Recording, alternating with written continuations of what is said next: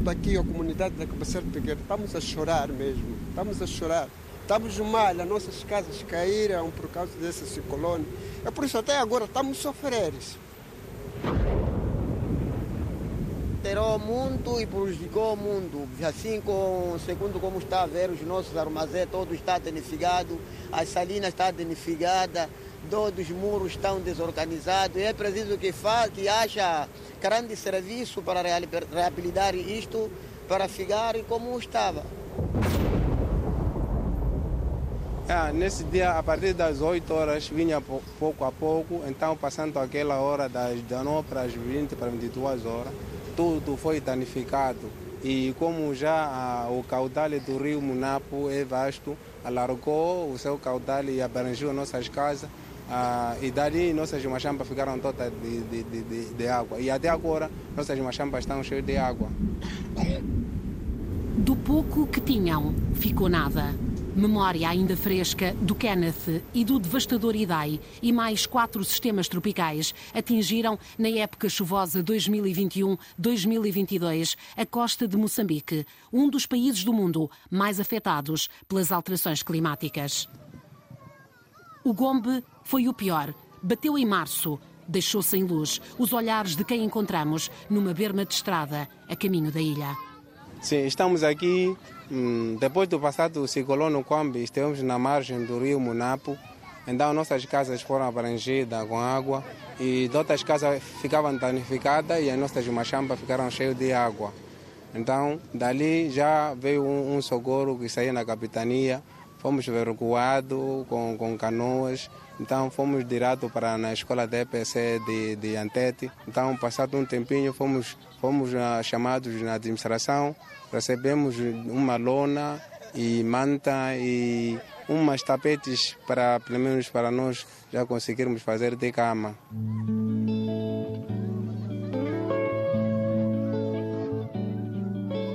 São cerca de 500 pessoas, muitas crianças. Elas que vêm depressa para ver quem chegou.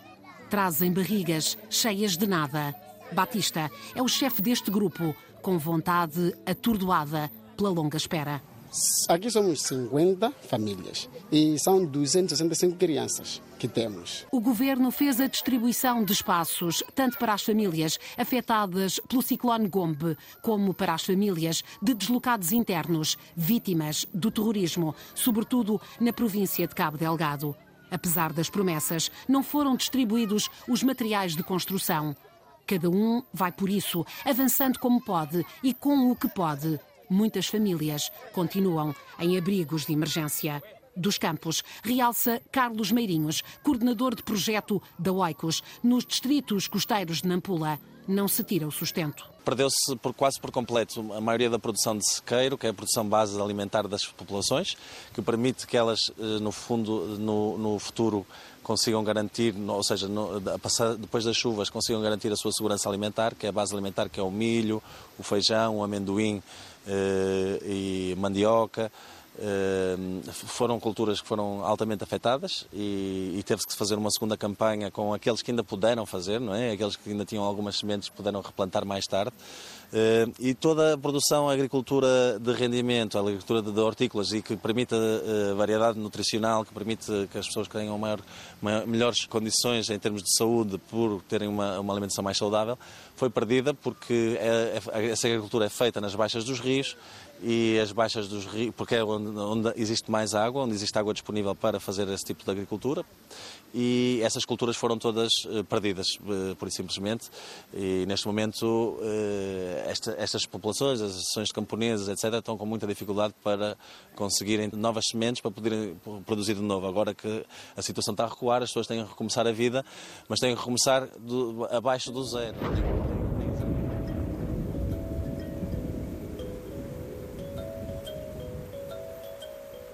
A tontura da fome é pior do que a do álcool. A tontura do álcool nos impela a cantar, mas a da fome nos faz tremer. Percebi que é horrível ter suar dentro do estômago. Carolina Maria de Jesus, em quarto de despejo, 1960.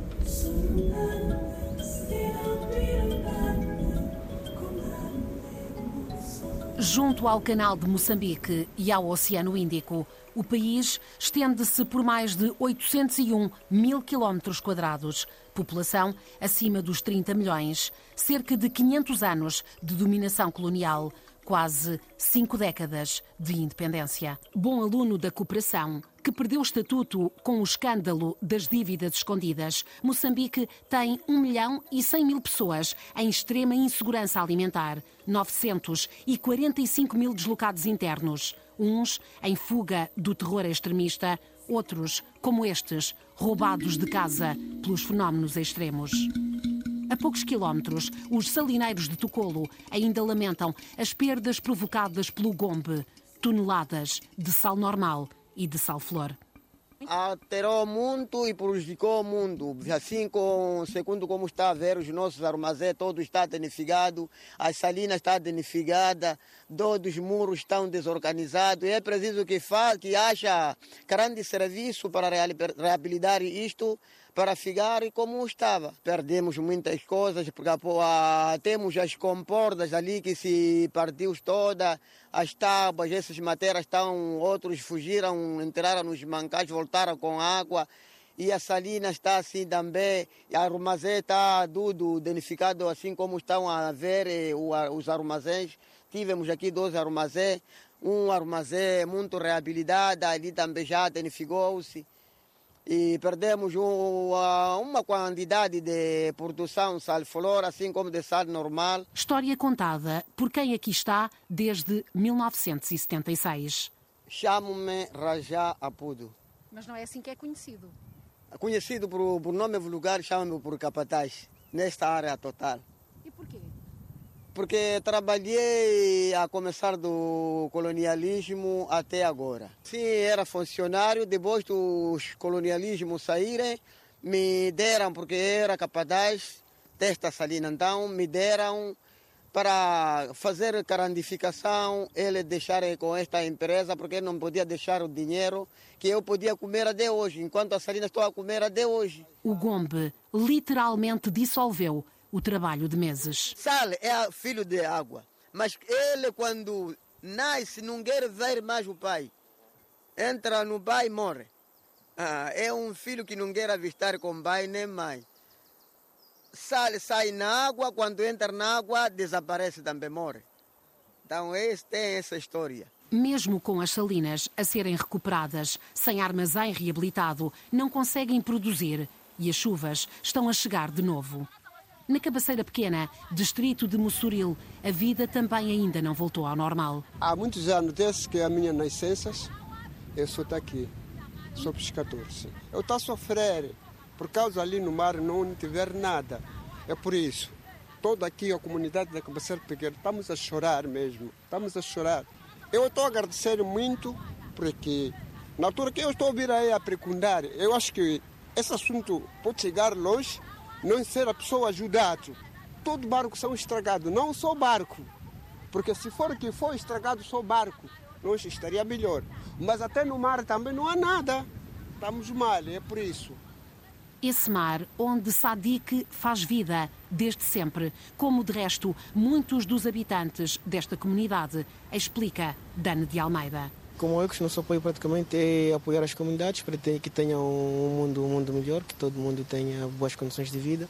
Então, como a cabeceira pequena, praticamente é uma comunidade que depende da pesca. Então, nós, como OICOS, temos o projeto de conservação ambiental, nós estamos a apoiar a comunidade para fazer a conservação de recursos pesqueiros de modo que tenha uma pesca sustentável. Estamos já a sensibilizar eles para o abandono de artes nocivas e também para não corte do mangal Uh, temos a questão da, das vedas comunitárias, que são feitas, chamamos de área de gestão comunitária. As vedas comunitárias, normalmente, são zonas que as próprias comunidades decidem para não pescar, que é um local para a reprodução das espécies depois de um período. Isso podem ser três, seis meses, dependendo do, da espécie que está lá a ser preservada, e eles já para poderem pescar. Então, isto faz com que a comunidade tenha realmente os recursos preservados e também os peixes reproduzam, porque no mar, como a gente vê, no mar não há paz. Todo momento os pescadores estão estão a ser, se tem uma área reservada, tem uma área em que os peixes podem, podem ser reproduzidos e também podem sair para poderem ser, ser pescados. Sim. Dana é assistente de coordenação da Oicos, enquanto caminha conosco pelas ruas de areia, espalha e também recebe atenção e empatia. É farinha, é. Estão a, estão a preparar a farinha. Estava a dizer o que aqui ia comer com eles. Não são. Sim, eu estava a dizer. Eles a vão pagar. Eu disse, não, se vocês servem para nós, nós vamos, vamos comprar e levamos tudo a panela. Então, são papinhas, estão a fazer as papinhas para poderem poderem deixar. É papa de quê? Farinha de milho. A cobertura do posto de saúde está arranjada, também a da sede do Conselho Comunitário de Pescas de Mossoril.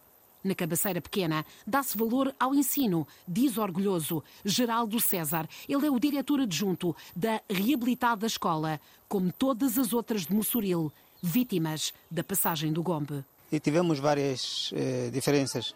Diferenças eh, depois do Gombe, a escola ficou sem teto e as crianças passaram a, a estudar nas sombras.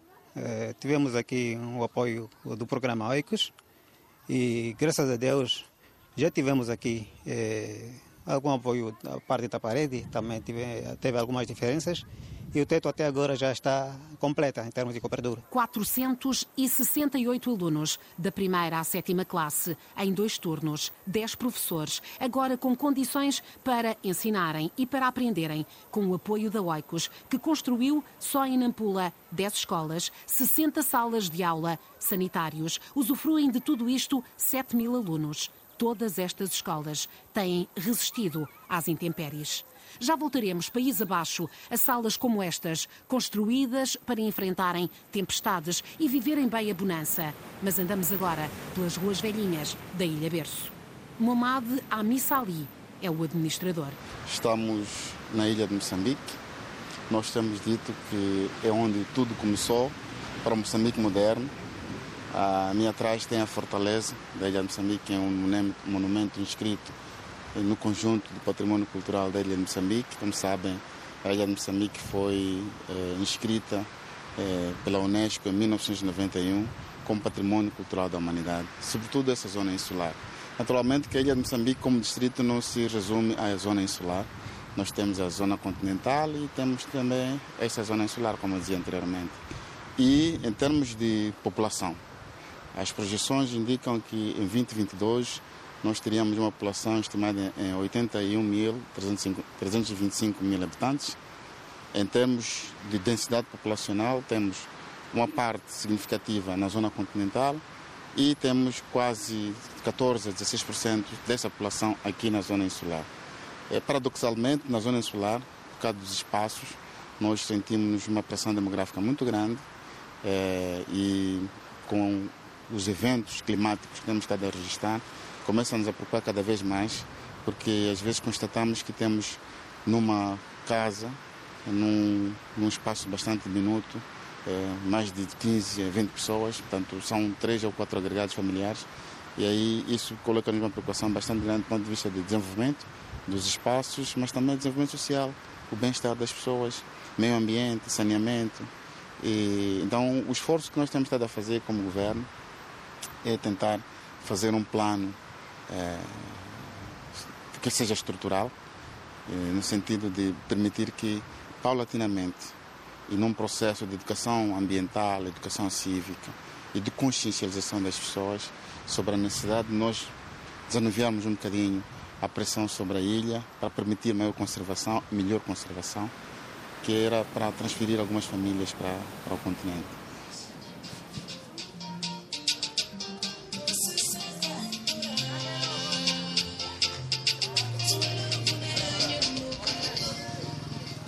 Exposta a fenómenos extremos. A ilha ainda não recuperou do Gombe.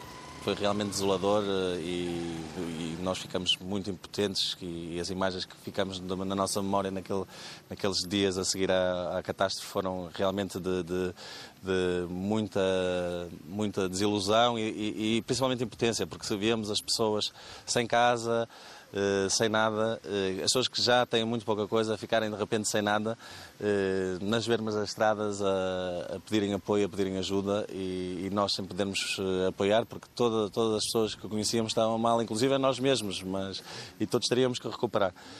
por outro lado, também foi interessante nos dias, meses a seguir, toda a união que houve da população, da comunidade em geral, para ajudar-se uns aos outros para tentar se recuperar e, e tentar sair do, do, do, problema em que eh, muitas famílias eh, alojaram as famílias vizinhas.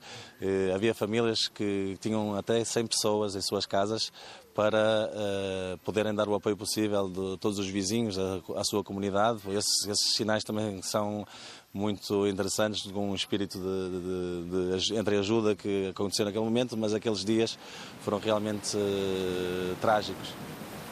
Terra mítica de misturas que transpiram dos edifícios desgastados pelo passar dos séculos. A ilha de Moçambique tem história resumida por um dos miúdos que fazem das ruas casa. Aqui é onde nós estamos é a cidade de Petracal. E, então, e por que é que se chama assim, sabes? Por causa que fizeram pedra e cal. Essa escondidinho aí há muito tempo escondia os caravos. Então, eu aqui às vezes, eu costumo contar a história de Vasco da Gama. Eu fui o primeiro português a chegar aqui na ilha, foi Vasco da Gama. Vasco da Gama é para chegar aqui na ilha, estava aí para a Índia, ele se enganou, chegou aqui na ilha encontrou dois árabes. Uma chamava ali Bimbique, outra chamava Moçambique. É para estudar a ilha de Moçambique. Aqui na ilha tem duas partes. Aqui é a cidade de Petragão, lá é a cidade de Macuti. No lugar aqui fizeram pedra e lá fizeram Macuti e pedra. Quem foi o segundo português a chegar aqui na ilha foi Luís Camões. Escreveu um livro, O Ilusíada, a dos Portugueses roupa gasta pelo tempo, pés descalços, discurso já ensaiado para entreter os turistas. Sofito vai à escola quando calha. É filho deste chão de equilíbrio frágil que tenta proteger-se num esforço da comunidade e de parceiros, como na limpeza, na reabilitação de espaços públicos, na redução das ameaças ao ambiente capacidade para prevenir, preparar, resistir, recuperar, palavras bem conhecidas por aqui, destaca Sara Sangarô, da ONG Vida. Seja onde chove muito, seja onde os rios se esgotam em tempos de seca e a água é um dos muitos recursos escassos. Temos um centro comunitário de desenvolvimento onde eh, a intenção do centro é prestar formações às famílias que estão à nossa volta e em todo o distrito de Matutuíne eh, em coisas básicas, como melhoria de, da produção agrícola, melhoria da produção pecuária, por exemplo. Agora temos trabalhado muito na questão das alterações climáticas e adaptação eh, à agricultura, não é? Porque cada vez chove menos, quando chove em grandes quantidades, as culturas perdem-se, eh, chove fora da época, então estamos a testar, sobretudo, a agricultura sintrópica ou sistemas agroflorestais para tentar que as famílias de facto sejam mais resilientes na parte da agricultura, uma vez que a maior parte das famílias depende da agricultura, não é? Rosa e Carolina, mulheres de Djabula, nas areias de Matutuíne, no sul de Moçambique, são prova disso. Desfiam desilusões, mas também conquistas na caixa aberta da carrinha que nos transporta na picada difícil entre a comunidade de Djabula e a estrada alcatroada. Rosa é exemplo dos resultados dos 20 anos de trabalho desta pequena e discreta organização. Nem falamos da pick-up, que muitos problemas resolve quando as chuvas tornam estes caminhos intransitáveis. A vida deu formação para cuidar da terra, para fazer cestos, até para entrar no negócio da agropecuária. A, senhora então tem a sua machamba, a, mas também tem animais. Quantos animais é que tem? Tem 16. 16 animais? É rica? Ah, não! Não! Tem que animais? Que animais é que tem? Vagas são. Tem, cabras são 16, 14. Aquela quatro é, é vaca. Rosa não sabe ler nem escrever, mas sozinha criou os filhos e garantiu que iam à escola. A minha filha está em Maracuém outra está em a, a, a de zona em Jabul, outra está em Dan, outra está em Bochane, outra está em Bela Vista, mas é, é daqui em Jabula, já está a ensinar lá. Nem todos conseguiram, como Rosa e Carolina, melhorar a vida, ver os filhos vingar em profissões diferenciadas. É o caso desta família que encontramos. Mãe, muito frágil, sentada no chão arenoso. Filha com bebê por perto. Desolação, sentida na voz. A vida é difícil porque a mamãe já não aguenta. Não tem ajuda. Não? Sim. Não tem que ajuda, só nós que estamos a tentar. Uh, não é com certeza aquilo que, que a família queria, é o, mas é um apoio que já vai chegando, uh, fruto também deste trabalho uh, que tem vindo a desenvolver em articulação com o Instituto Nacional da Ação Social. sim, então, o que entendemos também do trabalho com as comunidades e também com a ligação à ação social é que, de facto, o Estado tem recursos limitados para conhecer toda a camada de, ou toda a população a fundo. Então, o nosso trabalho é trabalhar com os ativistas comunitários, os que estão todos os dias com as famílias, na sinalização das famílias, uh, através do preenchimento de um, de um, questionário que foi desenvolvido em parceria com o INAS e com o Serviço Provincial de Ação Social, uh, e as famílias ficam registadas numa base de dados, também uh, com sinalização geográfica, portanto, facilmente qualquer pessoa que tenha acesso ao programa consegue chegar à família de forma muito mais fácil e principalmente se houver uma situação de calamidade, não é? Portanto, é fácil saber onde é que as famílias mais vulneráveis estavam. Quando, quando houver situações uh, de apoio extraordinários ao Estado, como foi o caso do, do apoio à Covid-19, permite-nos ter uma base de dados que possa ser contrastada com a base de dados dada pelas comunidades, não é? Porque normalmente são, as, são os líderes locais que fazem o levantamento das famílias vulneráveis e se já houver um mapeamento uh, portanto, não sei como chamá-lo, mas um, se houver um mapeamento das famílias uh, feito também por ativistas comunitários, é fácil de identificar e cruzar e saber de facto quem é que precisa dos apoios. Quem é que precisa efetivamente dos sim, apoios? Sim, sim, sim, sim. O projeto de reforço dos serviços de ação social para prevenção e mitigação de situações de risco na província de Maputo começou em 2019. O objetivo é chegar e chegar depressa.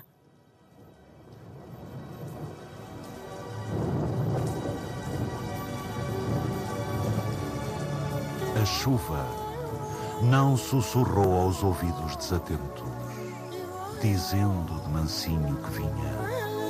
Não fez saber que o Índico haveria de se estender mais longe, que chegaria ao interior, que da terra brotariam lagos e novos rios. A chuva foi mais forte do que o pecado do silêncio. A chuva caiu do céu e criou o inferno em Moçambique. O período chuvoso de 2018-2019 foi dos mais severos de que há memória em Moçambique. 714 pessoas morreram, incluindo 648 vítimas de dois dos maiores ciclones de sempre a atingir o país o Kenneth, mas sobretudo o Idai, que atingiu terra firme no dia 15 de março de 2019, com ventos que chegaram aos 200 km por hora. A seguir, a água que tudo invadiu. As pessoas até hoje se lembram, qualquer temperatura que vier aparecer, as pessoas, a primeira coisa, só estão a recordar daquilo que passaram no ciclone Idai. Porque sofreram muito, houve muitas casas que ficaram sem teto, houve muitas casas que se destruíram, houve árvores, muitas coisas que se destruíram naquele momento de quem do ciclone Idai.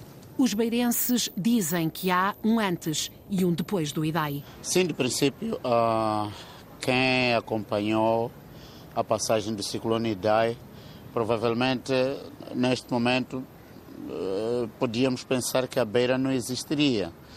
Mas há um mal que vem para o bem, porque é, com a passagem do ciclone Idai, muita coisa mudou para a beira. É verdade, nós temos ainda marcas muito fortes, porque existem edifícios que é, ainda encontram-se descobertos, existem é, zonas que ainda têm marcas também muito fortes, porque tem famílias que perderam os seus, os seus familiares, ainda se recordam de, de maneira difícil daquilo que, que, que foi a passagem do ciclone Idai. Mas eu quero confessar que também trouxe uma grande revolução. Revolução anunciada pelo presidente do Conselho Municipal da Beira. Revolução ainda não vivida por todos. A fortuna que Maria traz no apelido concretizou-se. O IDAI arruinou-lhe a casa, mas um projeto de reconstrução e capacitação veio devolvê-la muito melhorada. Viúva, com uma neta a cargo, agradece aos homens, agradece a Deus.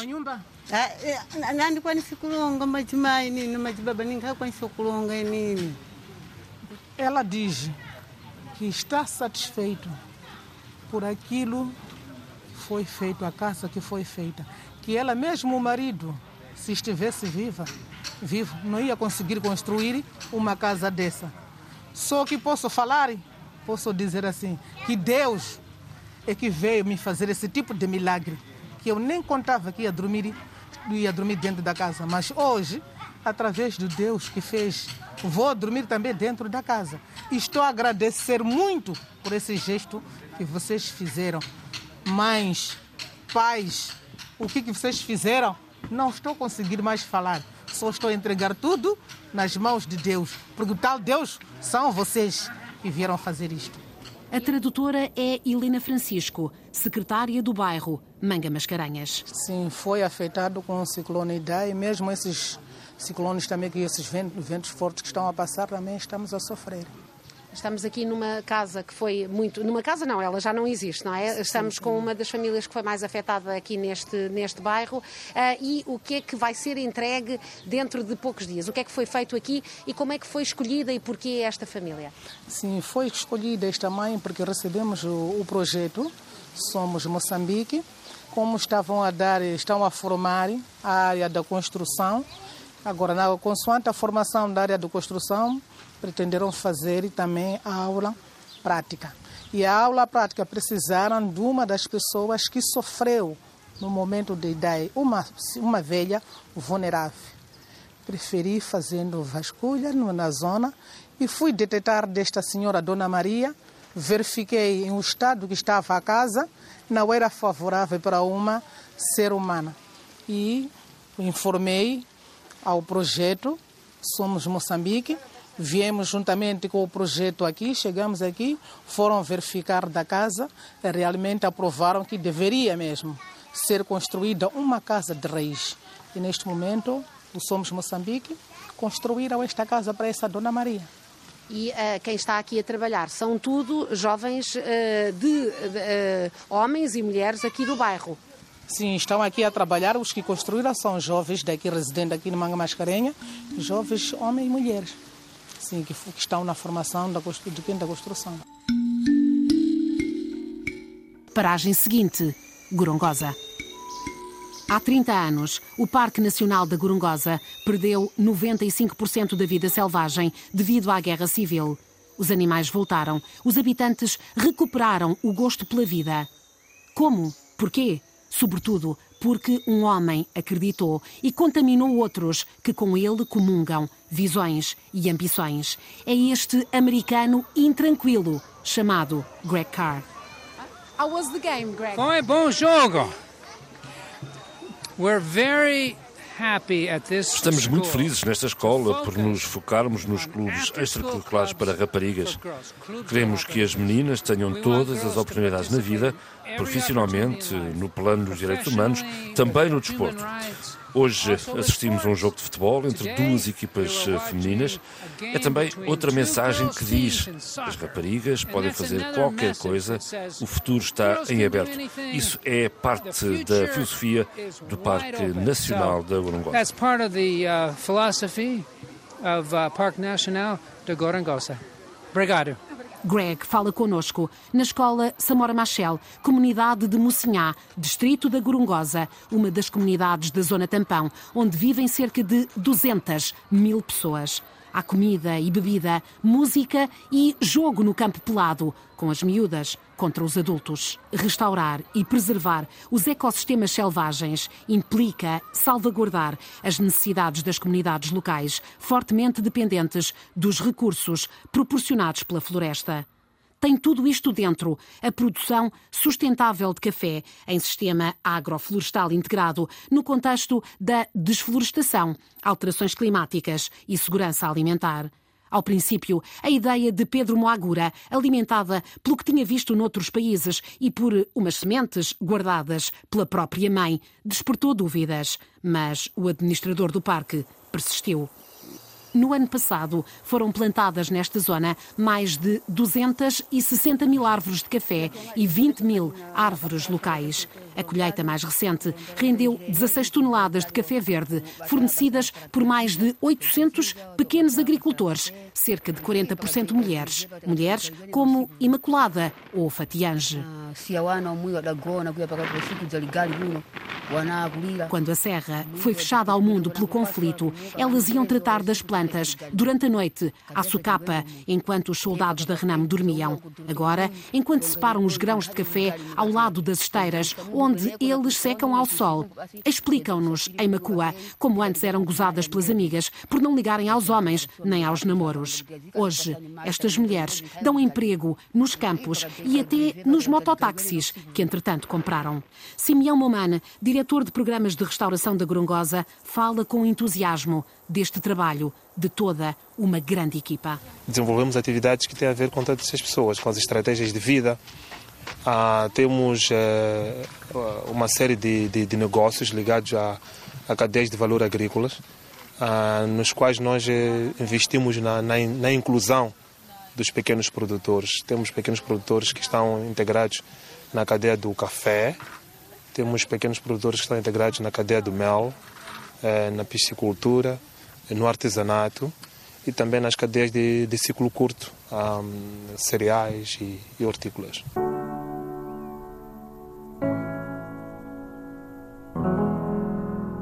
Melhorar as condições de vida, apostar no capital humano deste país de população tão jovem, conservar a biodiversidade. A gorongosa, a fauna, a flora, sobretudo as pessoas e o modo desafiante e inspirador como aqui se articulam. Tudo isto é o novo Moçambique.